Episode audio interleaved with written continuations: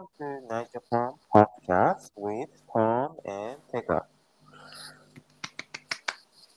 Hello. Hey, yes, so how's it going? Um, I'm pretty good. How are you? Good. I'm doing great. So, what do you usually eat in the morning? In the morning, I usually don't eat a breakfast, but You don't eat sometimes, yeah, Oh, but sometimes I eat um cereal.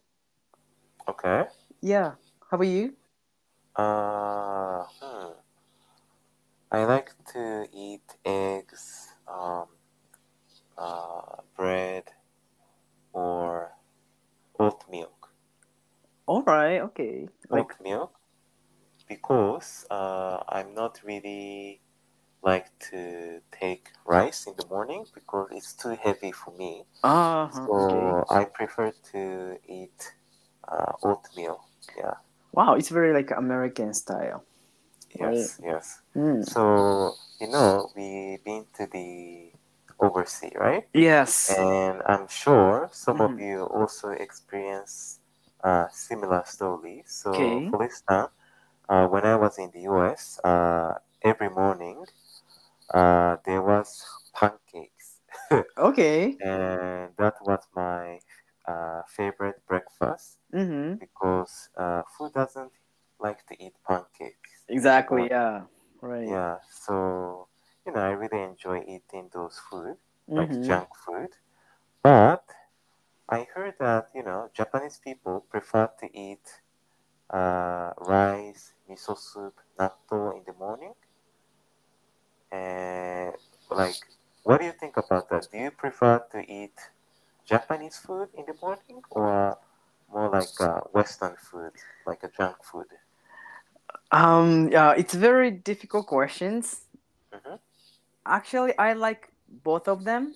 I usually don't eat the breakfast, but like when when I was in Canada, as I'm studying abroad, um, I Yeah. usually eat like like what you said, the some pancakes in the morning with Mm. the very crispy bacon on it, Oh, and then like a very Canadian style is like put some maple syrup on the pancakes with the that. bacon. That's very good. I love that one.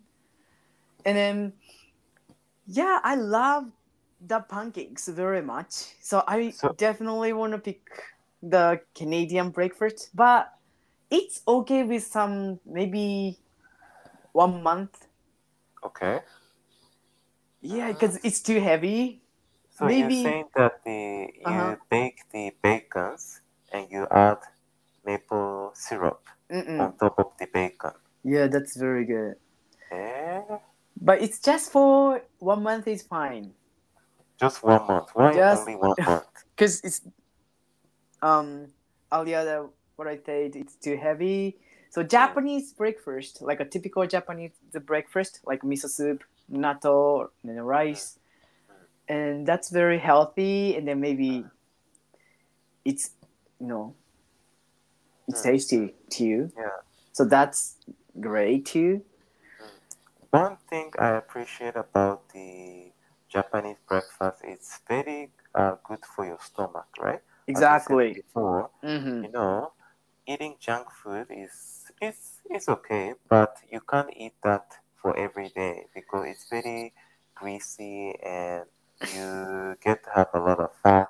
That's Uh, true. So like maybe on. Saturday or like Sunday morning, that would be the perfect timing to get, you know, like American, like Canadian style breakfast. But like usual day, um, yeah, I guess the Japanese food would be better. Do you think that uh, the people in Canada will Mhm. be able to adjust their breakfast to Japanese style? What do you think? No, that's. Uh, Oh, you don't I guess so? it's depend on the family, but like Mm. I stayed with my host family, and then sometimes I suggested uh, some Mm. Japanese food, for example, Okay. like miso soup or like Mm. Japanese rice, Mm. but they preferred the Canadian style, like the only the cereal, or you know, like the pancakes or like a bread. Mm. Yeah, I guess it's So- different. So Culture. we as we as Japanese people Mm-hmm. uh, enjoy eating rice, right? Yes. In the morning, in the afternoon, and also in the evening, right? Right. But in the Western culture, maybe uh, they like to eat more uh, carbs, like uh, potatoes, bread, right? Mm-hmm. Do you think that we as Japanese people can switch uh, from rice to potatoes, carbs? You know, what do you think? um. No. No, we can't. No, Oh, we can't. It is very difficult to adjust our like daily, like um f- food lifestyle, I guess. mm, because um you know again the canada. I stayed in stayed with host family and then i eat canadian food every every day.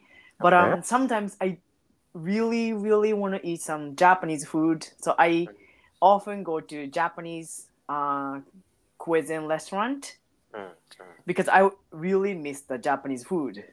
Like the rice some mm. like Japanese style, uh, how to say like not strong taste. Yeah, yeah. Yeah, so get, that's your point. Yeah. right, right. So sometimes I definitely need to get those food. Mm, mm. So it is very difficult to switch um the from the Canadian style to Japanese style. That's so hard. It's so hard. I can definitely relate to that experience Mm-hmm. because I've been living in Kenya for for about six months, and Okay. you know I still have Japanese food. I mean, I eat Japanese food every now and then, but uh, it's really um, hard to adjust uh, food, especially in uh, Kenya, Mm-hmm. uh, to me because, for one, uh, there's no variety of food in Kenya, and I, I don't think people really care what they eat here. They just Okay. exact same thing over and over again. Wow. So, wow. That's hard. Yeah, yeah, it's very hard actually. So I really miss eating a lot of variety of food.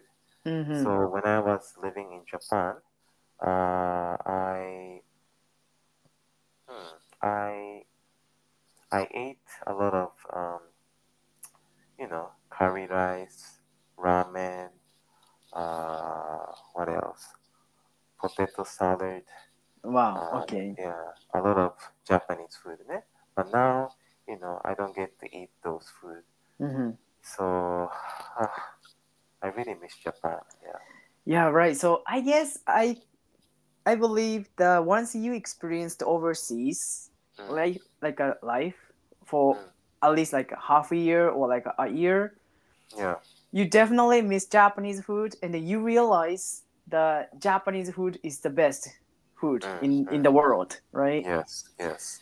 Yes. Yeah. But it's it's it's totally possible for you to you know live in overseas. You Mhm. know because of course you wanna miss Japanese food, but at the same time, uh, you'll be able to find uh, at least you know some Asian or restaurant or any Ah. other related to you know Yeah. Asia. So you just have to look for it. But but the problem is the frequency will be little, right? True. That's true. Yeah.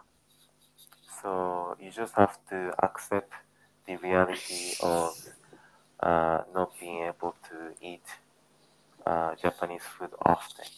Right, right. Yeah. That's true. Because um but now like technology got improved so much and then Mm. now very easy to get Japanese food even if you are in the, the other co- countries Mm, mm. because um when I worked for Disney World in 2019 Mhm. um I usually eat some American style breakfast, lunch, and dinner every day. But sometimes, yes, but sometimes there is um, Japanese um, grocery store, Mm. and then it takes like 30 minutes by car. Mm, and then but we don't have a car so like i had to um order uber Mm. the taxi service.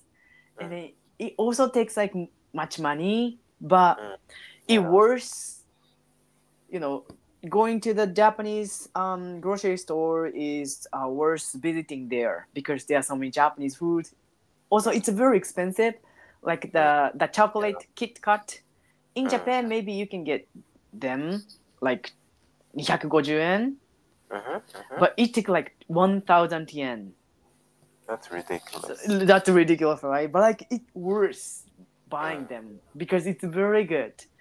Japanese food is very very high quality Mm. and it's very nice so once a month i always go to japanese uh, grocery store and then Mm. get some japanese food so that was my kind of american lifestyle Mm, mm. yeah What did I do when I was in the US?